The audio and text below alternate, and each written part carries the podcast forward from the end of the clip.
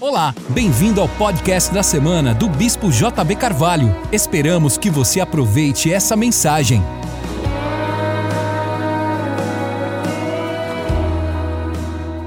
Voltai à fortaleza, ó presos de esperança. Também hoje vos anuncio que vos restaurarei em dobro. Então diga para o seu irmão essa palavra profética. Diga isso é uma palavra profética para você hoje. Volte à fortaleza, prisioneiro da esperança, porque a sua restituição virá em dobro. Hoje eu quero falar sobre esperança furiosa, uma esperança indômita, invencível. A palavra bíblica para esperança é bem diferente de como nós usamos esperança em nossa cultura. Esperança para alguns é eu espero que algum dia aconteça, ou espero que amanhã seja diferente. Esperança para muitas pessoas é desejo, é sentimento, é vontade de que algo aconteça. A esperança bíblica é a certeza de que algo bom está vindo. Diga para o seu irmão: algo bom está vindo. Isso é esperança. Diga para ele: algo bom está chegando. Não, não, não. Fala com ele assim com força. Diga: algo muito bom está chegando.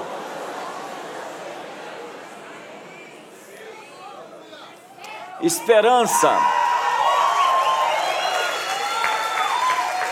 é a antecipação alegre de alguma coisa que vai acontecer. Então você já fica feliz antes da coisa acontecer. Quantos vão ficar felizes já agora?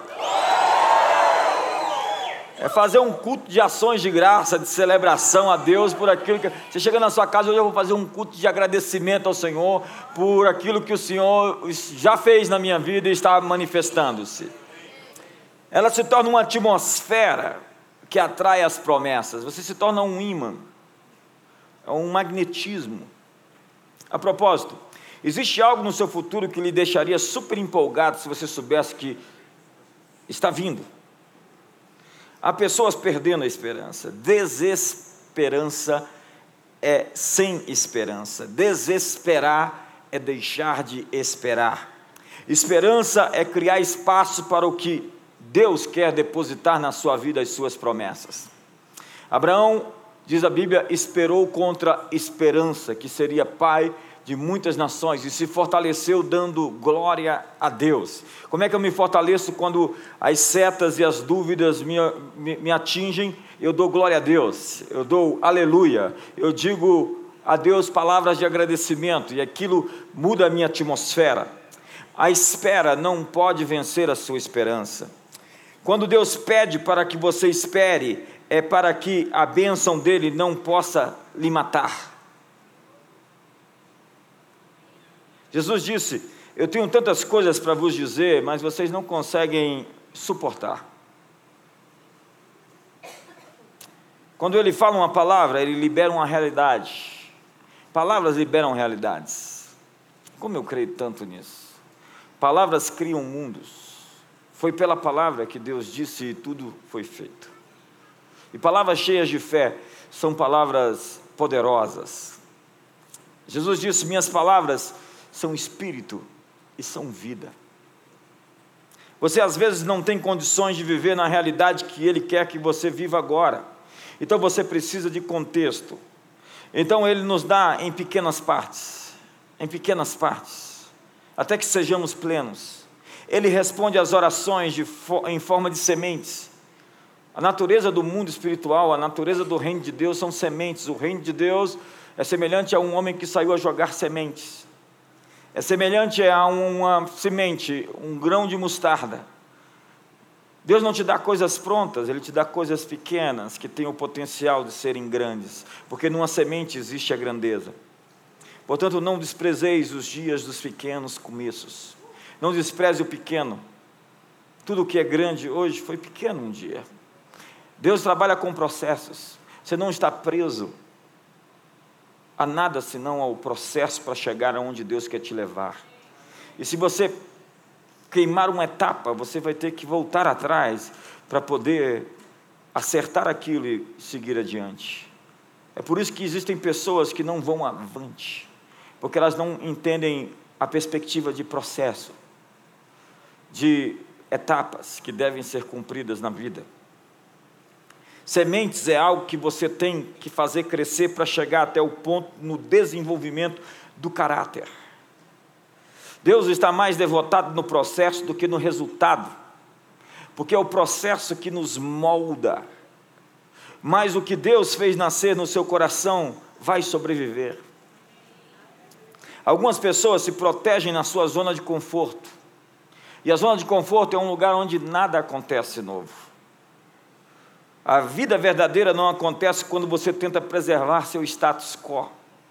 Não é no conforto que você cresce.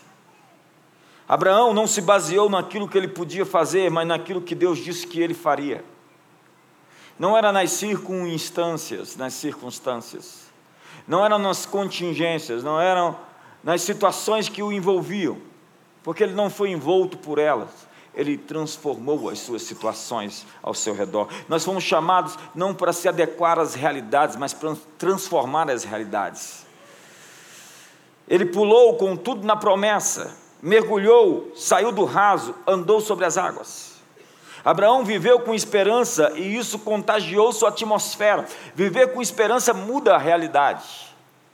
Você tem a expectativa. Eh, George Miller foi um pai da fé do século XIX, ele fez proezas. As obras que ele fez estão registradas nos anais da história como grandes feitos por um homem que não tinha nada nas mãos. Ele chegou no momento da vida dele que ele disse: Hoje, depois de 50 anos, para exercer fé por um milhão de dólares, eu preciso de tanto esforço como eu tinha para exercer fé 50 anos atrás para um dólar. Hoje, para exercer fé por, por um milhão de dólares, é o mesmo que há 50 anos atrás eu precisaria de exercer fé para um dólar. Quando você cresce, seus inimigos diminuem, seus desafios diminuem, seus gigantes se apequenam suas circunstâncias que você outrora olhava para trás e ficava desesperado, elas são ínfimas, são pequenas demais, você diz: como eu era estúpido, como eu era um idiota. Quantos sabem que você foi um idiota um dia? Quantos ainda continuam sendo um idiota? Não levanta a mão, não levanta a mão. George Miller é famoso por uma seguinte frase: Se você espera grandes coisas de Deus, você as terá. Uau! Uau! Quantos estão esperando grandes coisas de Deus?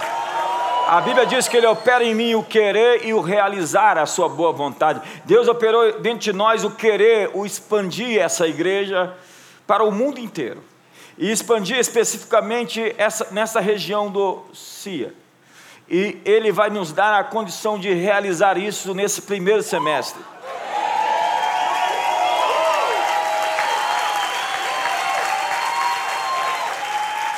Você está empolgado com isso ou não?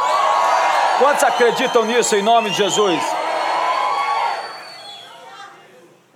Deus operou em você um querer e Ele vai te dar poder para fazer. Ele opera em você o querer. Se existe alguma coisa muito gigante que está dentro de você que você acredita, foi Deus quem colocou esse sonho dentro de você. E o Deus que te dá um sonho é o Deus que te dá capacidade para realizar esse sonho. Juntamente com o sonho, Deus te dá poder para realizá-lo. Agora nós precisamos corrigir trajetórias. O justo Ló, a Bíblia diz que Jó, Ló era justo. Ele foi oprimido pela conduta sexual de homens sem princípios. Ló só tinha desejos, vontade de acontecer ele permaneceu, estabeleceu seu domicílio num ambiente que estava destinado à destruição. O legado de Abraão surgiu pela sua esperança. Por pai de muitas nações te constituir. Ló sobreviveu e deixou uma descendência amaldiçoada. A esperança contagiante define os arredores. Ela é mais do que desejo. Deus só planta em ambientes saudáveis, Ele é um bom administrador. Por isso que quando Deus começa a plantar sementes em você, é porque Ele viu um terreno fértil em sua vida. Porque Ele quer te fazer um mordomo de coisas grandes, Ele quer aumentar a sua mordomia. O que você tem até agora foi onde realmente o seu coração chegou para alcançar as coisas que Deus pretende, pretendeu te dar. Mas à medida que o seu coração se dilata, à medida que você é fiel no que Deus te entregou, o mais está a caminho de chegar até você. Deus tem mais para a sua vida quando você é fiel no que você tem. O que é um coração fértil? Um coração fértil é um coração cheio de esperança. Você não pode segurar a fé e a frustração em uma, de uma só vez. Você vai ter que abandonar a frustração ou a fé. Você não pode ficar com as duas. Segurar a palavra de Deus se torna uma fonte de vida, a esperança se torna o ventre onde a fé se manifesta. A esperança é o ventre da fé. Não estamos aqui para pagar nossas contas e viver simplesmente como bons cidadãos. Queremos afetar tudo ao redor. Nós não estamos aqui somente para sobreviver. Nós não estamos aqui para tentar sobreviver de culto após culto, ou tentar sobreviver à doença, ou tentar sobreviver à dívida, ou tentar sobreviver aos horrores do mundo. Não, nós não estamos no modo de sobrevivência, nós estamos no modo de vida abundante. A esperança redefine nossos arredores. Ela não é uma retórica do a audácia da esperança, como foi usada simplesmente por discursos. Ela é muito mais que isso ela é a expressão de alguém que transforma mundos. Eu preciso segurar a esperança até que ela se manifeste. Fé é como segurar nada até que isso se torne em algo. Você está segurando algo como se fosse nada, mas você sabe que aquilo que você está segurando é algo que vai se manifestar. Você pega uma palavra, simplesmente você não está num culto desse, você pega uma palavra e você sai daqui com essa palavra e diz: essa palavra é a palavra que Deus tem para a minha vida, e essa palavra que vai cumprir na minha vida, e essa palavra vai se materializar na minha vida. Eu vou ver essa palavra realizada, molecularizada, substanciada. Eu vou viver a bondade de Deus na terra dos viventes. Sonhos são as propriedades onde Deus ocupa. Deus está procurando pessoas que vão criar um lugar para Ele se revelar.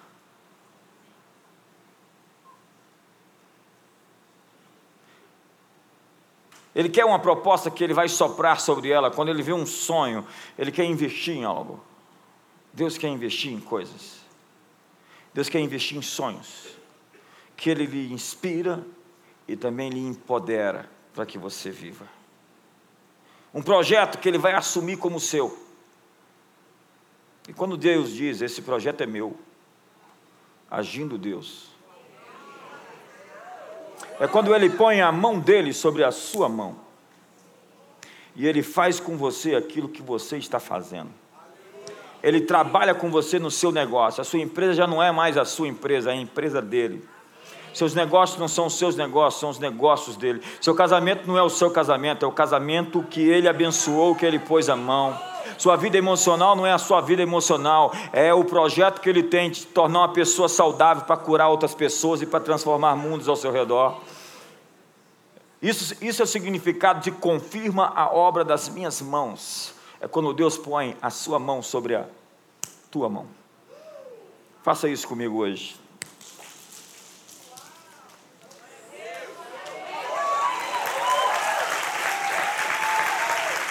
Profetiza para o seu irmão uma palavra assim, faz um olhar assim de profeta. O que é olhar de profeta? Eu não sei, faz. Diga para o seu irmão: seus gigantes serão engolidos pelas promessas de Deus.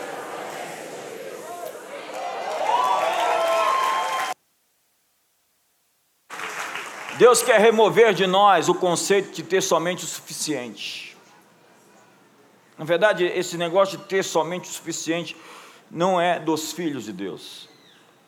Você pode passar momentos em que você só tem o suficiente e Deus sempre é fiel para te honrar com o suficiente. Ainda que você ache que o que você tem agora não é o suficiente, mas Deus ele sempre vai honrar você com o suficiente. Ele diz que vai fazer isso. O, o, o básico ele sempre vai te dar. Mas no momento em que você passa de fase, e passagens de fases, acredite, elas sempre são estremecedoras. Foi Chuck Yeager que ultrapassou pela primeira vez a velocidade do som em um avião.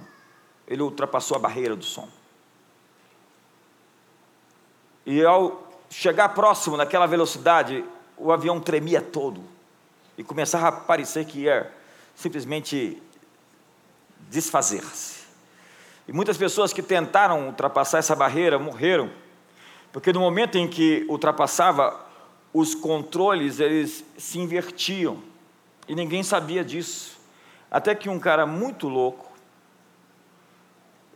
tentou ultrapassar e no momento em que ultrapassou, que ele viu que ia cair, ele inverteu os controles e dominou o avião. Então, pela primeira vez, se ultrapassou a velocidade do som. Para ultrapassar uma barreira, às vezes você vai chacoalhar muito e parece que você vai cair. É assim que você está se sentindo? A vida está chacoalhando toda, é porque você está prestes a ultrapassar um nível para outro nível. É sempre desse jeito. Lá no Êxodo, você lembra de Faraó, antes de ultrapassar aquela barreira, foi um parto, foi um nascimento. Eu falei ontem lá, na nossa inauguração do nosso novo, novo campus, quantos estiveram na, na inauguração ontem? Eu falei ontem sobre a experiência que aconteceu na Carolina do Norte. Um casal estava fazendo Cooper, é, é um caso real, estava fazendo Cooper em um parque, tinha uma grande floresta, e de repente eles viram cogumelos ali, cogumelos e cogumelos. Então eles falaram: vamos fazer uma festa de cogumelo hoje. Pegaram um saco cheio de cogumelo e foram para casa, convidaram os familiares e amigos para fazer uma festa de cogumelo. Pizza de cogumelo, arroz de cogumelo, carne de cogumelo. Carne, carne não pode falar de carne hoje. É, sobremesa de cogumelo, e aí comeram cogumelo à vontade. No final da festa, ela pegou um pouco daquele cogumelo que sobrou, deu para a gatinha que estava ali na cozinha, foi lá, conversou com os familiares e depois voltou. Quando voltou, a, a, a gatinha estava de barriga para cima, passando mal. Aí ela disse: será que foram os cogumelos? Então ligou para o veterinário, o veterinário explicou a situação, ela está passando mal, eu acho que foram os cogumelos. Olha, se ela está passando mal por causa dos cogumelos, pode ser um cogumelo selvagem que mata. Então vocês têm que ir fazer uma lavagem no hospital, todo mundo agora. Então todo mundo foi para o hospital. Chegaram no hospital, fizeram a lavagem, ela voltou para casa com aquela cara de que pagou um mico enorme para todo mundo. E quando chega e que espera ver a gatinha morta, a gatinha, na verdade, está com três, quatro gatinhos ali.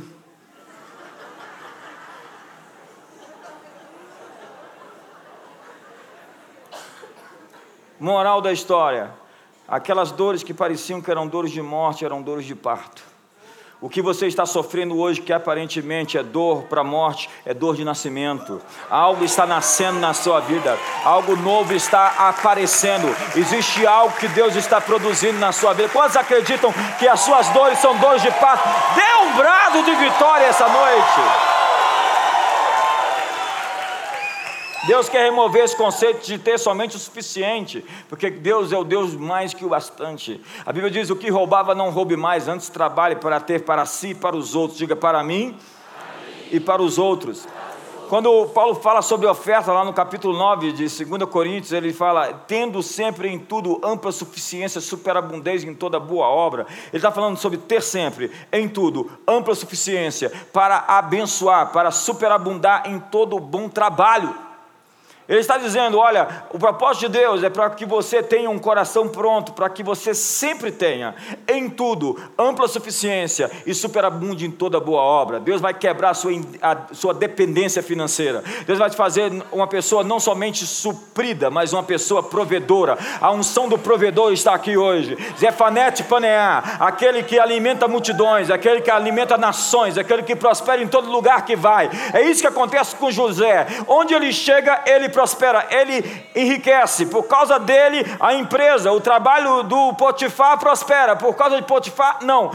Tudo que José colocava a mão prosperava. Eu quero liberar hoje a unção de Zefanete Panear. Ele chegou na prisão e a prisão prosperou. Quando ele pegou o Egito para governar, o Egito prosperou. Que Deus nos dê um presidente Zefanete Panear nesse país. Que Deus dê às nações do mundo Zefanete Panear. Quantos Zefanetes Panears nós temos aqui hoje? Deus abençoe a obra das suas mãos. Deus põe a mão dele sobre a sua mão em nome de Jesus. Me ajuda.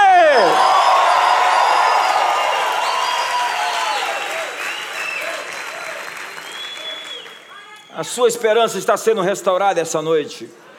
Deus está te dando uma injeção de esperança. Essa injeção doeu ou não? Não, nenhuma situação não há que possa que não possa ser redimida na sua vida. Sua família será uma profecia para essa cidade. Pessoas vão olhar e vão dizer: "Nossa, que extraordinário, que modelo, que referencial".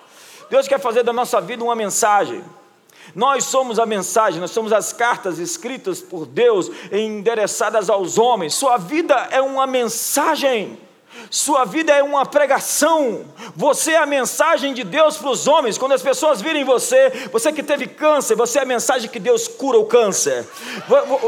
Quando você saiu de uma situação aparente de divórcio e venceu o divórcio, você é a mensagem que Deus restaura casamentos. Quando você viveu na, na pobreza e na miséria, você é a mensagem da prosperidade de Deus. Quando você viveu endividado e apertado, você é a mensagem do Deus mais que o bastante que prospera os seus filhos. Você é a mensagem de salvação onde você chega, você é mensagem de santidade, você é mensagem da verdade, você é mensagem da transformação do caráter de alguém que era totalmente torto e que Deus corrigiu, alinhou e se tornou e transformou em um homem santo e cheio do Espírito Santo. Você é a mensagem de Deus endereçada aos homens, você é o evangelho que as pessoas estão lendo, você é a palavra de Deus quando as pessoas enxergam e olham para você.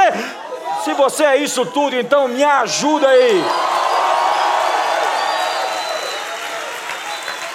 Seja qual for o infortúnio, Deus te dá força para superar qualquer coisa e você é a mensagem da superação, você é a mensagem do prevalecimento, você é a mensagem da esperança, você é a mensagem da vitória de Deus no mundo.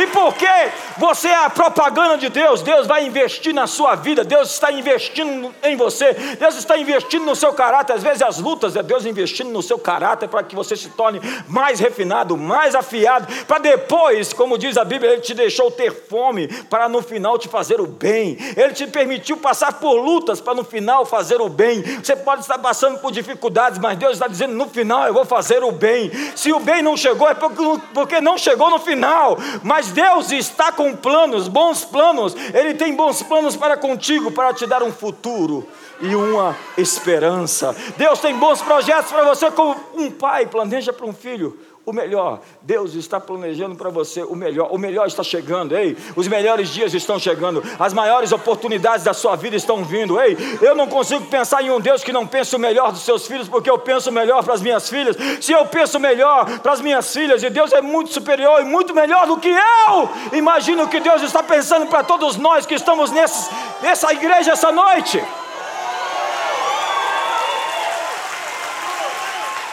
Me ajuda aí, você consegue fazer mais. Celebre a Deus essa noite. Se manifesta hoje. Zefanete Paneá é um provedor, como todo José é um provedor na Bíblia. José de Arimateia é um provedor. José das Consolações, Barnabé é um provedor. Deus quer te fazer um provedor. Amém. Alguém que tenha para si e tenha para os outros. Diga para o seu irmão, uma medida de graça está chegando. Diga abundante. Diga para ele, seu testemunho vai inspirar pessoas. A natureza do reino são sementes, então não despreze os dias dos pequenos. Tenha esperança, querido. Eu vejo, eu, eu, eu me informo é, hoje pelo Twitter, eu pego os blogs e todos os jornais e faço comparação de notícia, porque não dá para acreditar em tudo que a mainstream, a grande mídia fala hoje, então você tem que se informar com todas as informações possíveis.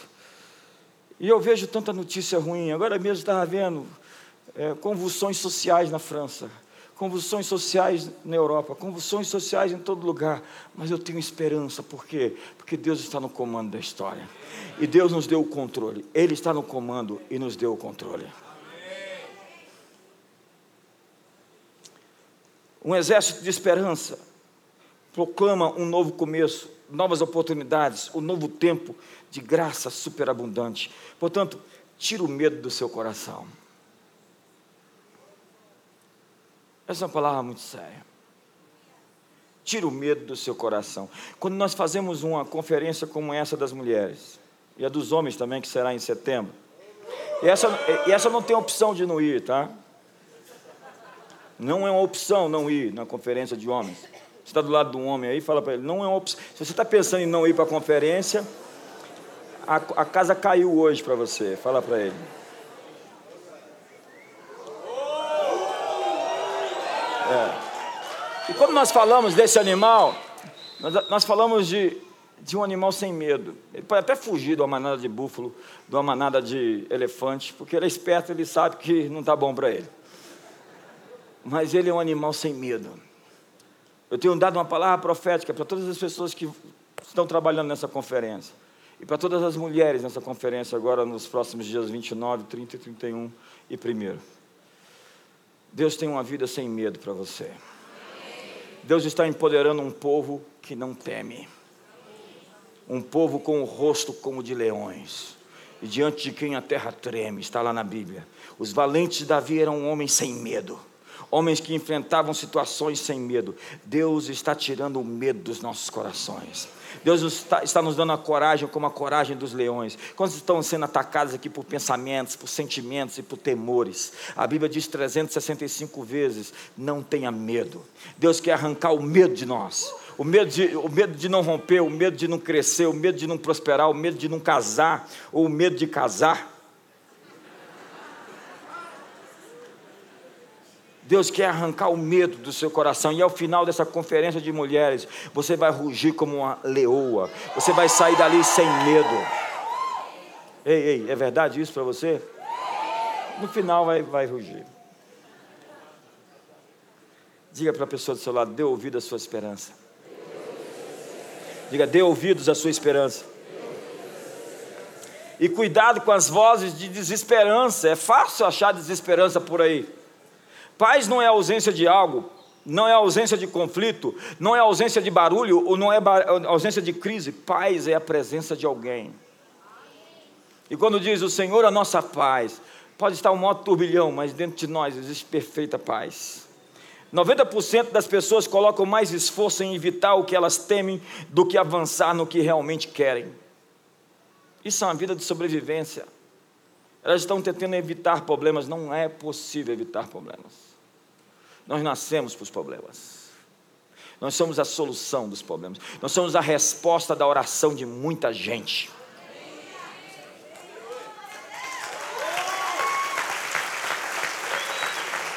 Esses dias apareceu alguém na igreja, eu falei, por esse menino orava eu. Nós estamos vamos abrir uma igreja lá no sertão do Piauí agora, em julho, eu acho. Quantos vão para lá? E, eu, e, e apareceu um obreiro, eu falei, por esse menino orava eu. Eu estou orando pelos trabalhadores para a Seara, estou dizendo, orando para pessoas que estão dizendo assim, Senhor, me envia, eu quero ir. Eu estou pronto para ir para o lugar que o Senhor me enviar, para o lugar que o Senhor me destinar. Você é a resposta de oração de muitos. Ei, você que está solteiro, você é a resposta de oração de alguém que está orando aqui essa noite.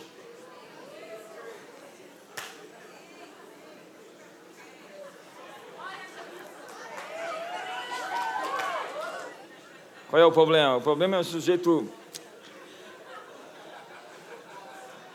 Eu não entendo, tem uns que são uns galinha, que é dar em cima de tudo quanto é irmã.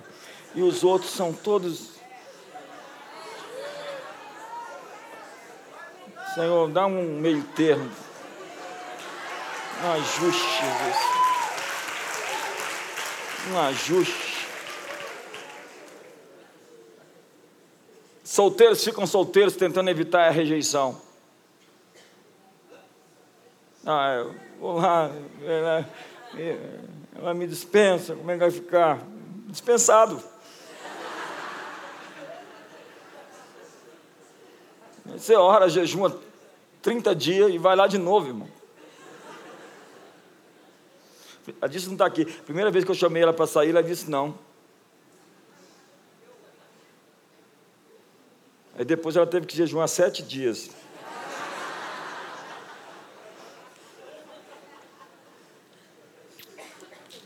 É por causa do medo que pessoas permanecem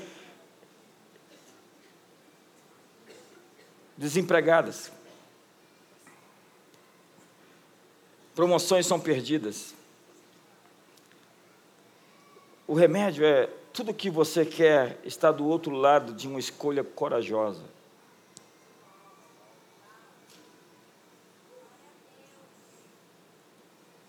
Eu não gosto de despertadores. Acho que ninguém gosta de despertador. Acordar com aquele barulho no ouvido é terrível. Eu gosto de acordar aos poucos, assim. Acordo. Acordo. Acordo. Aí fico tendo revelação. Quantos tem revelação quando acorda? A mente está tá limpa, então você começa a pensar no dia. Quando você é acordado bruscamente, parece que já vira uma panelinha de pressão. Eu não gosto de despertadores.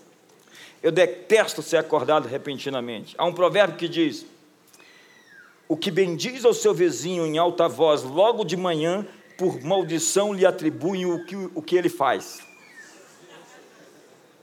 Bom dia! Esse vizinho do lado é terrível. Eu só gosto de despertadores quando estou acordado na ativa dando o meu máximo. Eu estou aqui essa noite para acordar você. E espero que não seja cedo demais. Não, não. Espero que não seja tarde demais. Controle a sua atmosfera. São avisos para você. Pessoas íntimas, próximas de você, sempre lhe influenciam quem você permite fazer parte do seu ciclo de influência, de intimidade, tem acesso ao seu coração. Entenda que amar as pessoas é um mandamento, mas ser íntimo de alguém é uma escolha. Em qualquer relacionamento, uma pessoa está influenciando outra. Pergunte para a pessoa do seu lado: quem está influenciando você? Eu já vi pessoas se, derem, se darem muito mal, porque as permitiram que pessoas erradas estivessem perto delas e tivessem acesso aos seus ouvidos. Já vi líderes. E hoje, os grandes presidentes, governadores, líderes empresariais, a influência da equipe, a influência do conselho, a influência da assessoria, ela não pode ser subestimada. Tem um livro de um sujeito que escreveu falando sobre se 25 anos atrás eu pudesse tomar uma decisão, o que, que eu faria? Ele disse: eu faria uma amizade com a secretária do meu chefe. Porque a gente não consegue subestimar alguém que está perto de um líder, o que, que ele pode influenciar a agenda dele. Quantos entendem aqui hoje? Pergunta para o irmão do outro lado: quem está te influenciando? A Bíblia diz que Absalão sentou-se no portão e conversava com alguém que estava descontente, dizendo: Se ao menos eu fosse um rei, eu faria diferente. E ele roubou o coração de Israel e liderou uma rebelião contra seu próprio pai. É assustador pensar sobre o quanto em todos os ramos, na política, na igreja, no escritório, estamos sendo conduzidos pelo espírito de Absalão. Não faça amigos com os descontentes. Estou deixando você pensar. Porque seu descontentamento vai roubá-lo da sua estabilidade. Não faça amigos com pessoas que reclamam o tempo todo.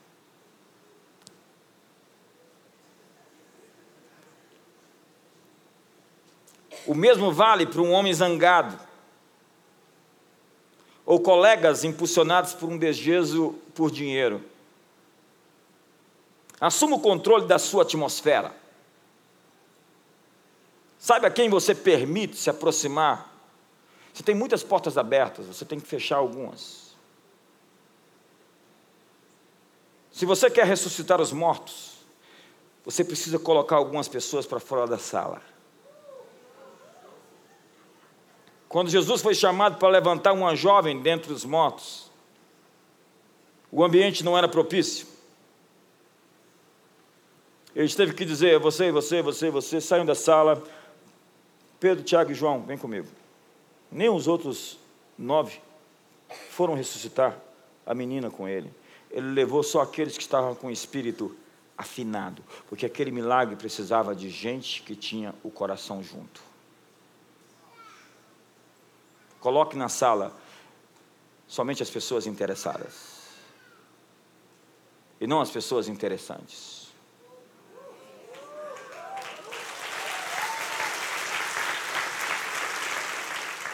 Eu sei quando alguém está aí no, no banco me secando. Mas eu nem olho para você quando você está me secando, para não perder o foco. O problema é que você vai ficar, você está secando e fica seco. Secando, secando, secando.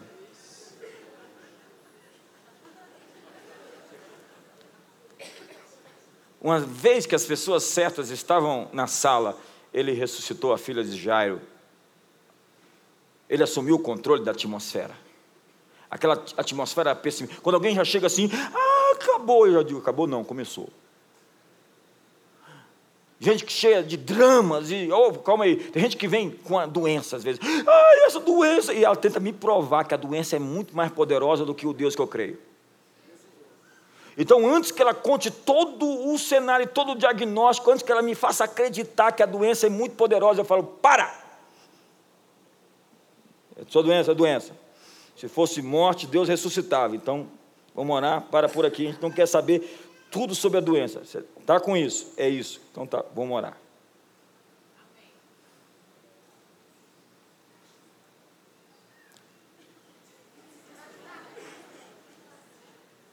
Tem gente que pinta um diabo, assim, um diabão.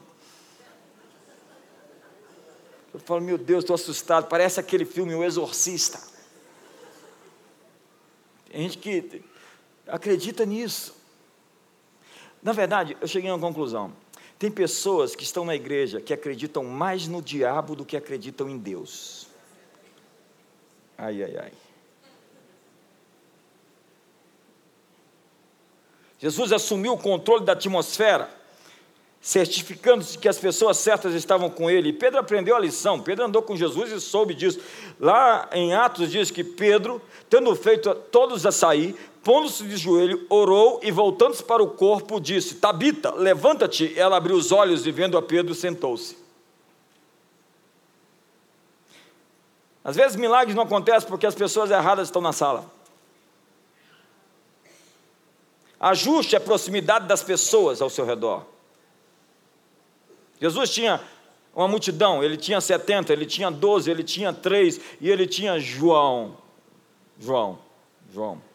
Quando você tiver um filho, essa é uma boa sugestão. João que colocava o, o rosto dele no peito de Jesus e que dizia: O discípulo amado do Senhor estava lá. Quem disse isso? João. Ninguém disse que, que, que, João era filho, é, era o discípulo amado, senão João. Porque ele se categoriza assim, ele se enxerga assim, eu sou o discípulo que Jesus ama. Então, o mundo se exploda. As pessoas me olharam com cara feia, mas eu sou João. Então, se eu sou João, Deus me ama. E eles estão olhando com, de cara feia para alguém que Deus ama. E se Deus é por nós, quem será contra nós? Não é que ninguém seja contra nós, é que quem é contra nós é voto vencido, não é válido.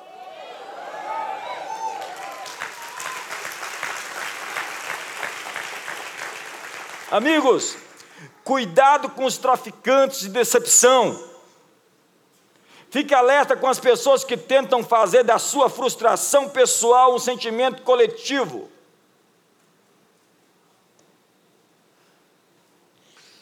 Eu vou terminar. Para cumprir seu destino mais alto, muitas vezes nós temos que operar no dom da inconveniência. Põe a mão no ombro do seu irmão e fala: Eu libero hoje o dom da inconveniência. Que, que dom é esse? Não está na Bíblia, isso é uma heresia. Está escrito lá em João Senses, JB Senses, capítulo 3, verso 2, que às vezes você tem que ser inconveniente. Estar contente não é resultado de circunstâncias, é uma decisão, algo que você pode ensinar para você. Alegrar-se é um mandamento, alegrai-vos, contentai-vos com o que tendes, disse Paulo. Tendes alegria nas tribulações, tende bom ânimo. Em Ziglag, Davi viu tudo perdido. O que aconteceu em Ziglag? A família perdida roubada pelos amalequitas, os bens roubados, a, a, casa queimada, os amigos dele querendo matar. Você já teve uma situação dessa? Seus amigos querem te apedrejar, eles colocam a culpa em você, porque tem que transferir responsabilidade. As pessoas que fracassam têm que arrumar um culpado. Eu disse sobre isso, sobre o espírito de vitimismo. As pessoas têm que arrumar um culpado para suas derrotas, não podem ser elas mesmas. Então elas querem matar Davi porque tudo deu errado na vida delas e Davi era o líder delas. Então, se alguma coisa deu errado comigo, o problema é do meu líder. E aí Davi se reanima no Senhor. Davi se reanimou no Senhor. Ei, ei, esse é um texto-chave. Davi se reanimou no Senhor. Quem foi que animou ele? Foram os discípulos, foram os valentes, foram as pessoas ao redor. Não, ele soube se reanimar. É papel seu se reanimar no Senhor. É papel seu se levantar de novo. É papel seu ficar forte e vigoroso. É seu papel ficar empoderado, entusiasmado. Tem gente que precisa sempre de ficar sendo afagado. Tem gente que precisa sempre de um elogio. Tem gente que vive do elogio das pessoas. Ei, se você não vive do elogio das pessoas, você não vai morrer por causa das críticas delas. Agora, se você vive sendo empurrado por elogios, se você precisa de elogio, se você precisa de validação o tempo todo, é porque você é carente de amor próprio. Quando você viu o sorriso de Deus, cara feia, não te intimida. Quando você sabe que é amado, ninguém pode te amar, mas você vai continuar sendo amado. E pessoas que se sentem amadas são pessoas que atraem o tipo de pessoa que elas buscam. Pessoas que se sentem rejeitadas, elas ficam mandando mensagem de rejeição para os outros. Ei, me rejeita.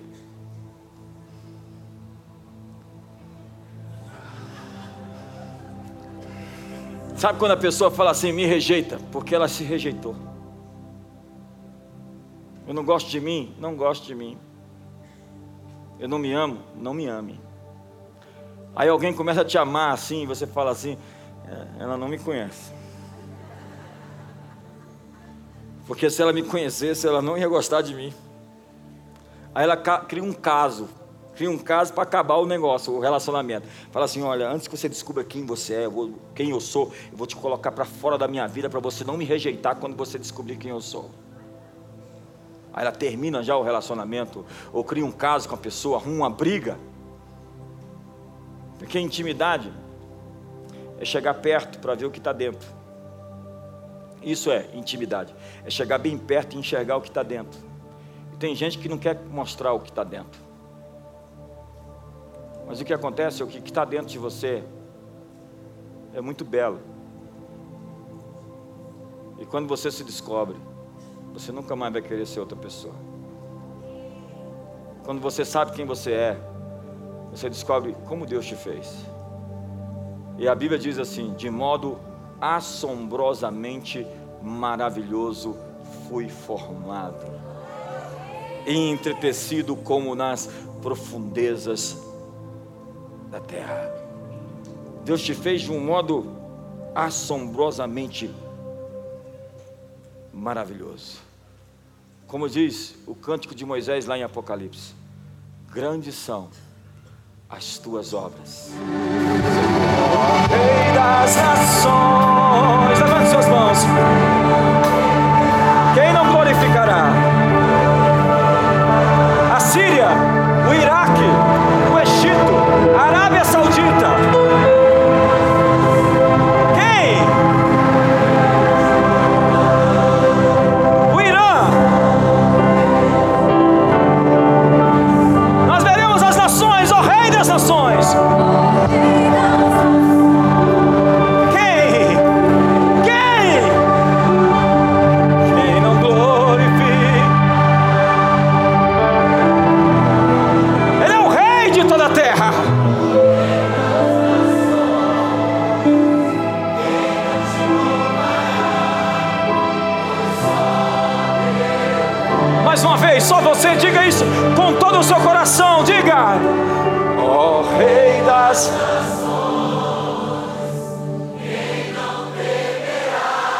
O volume da sua voz. Põe o coração na sua boca.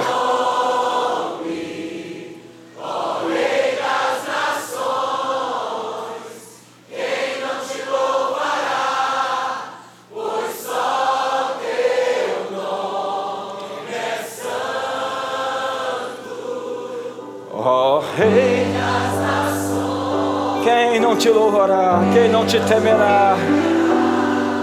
Quem não glorificará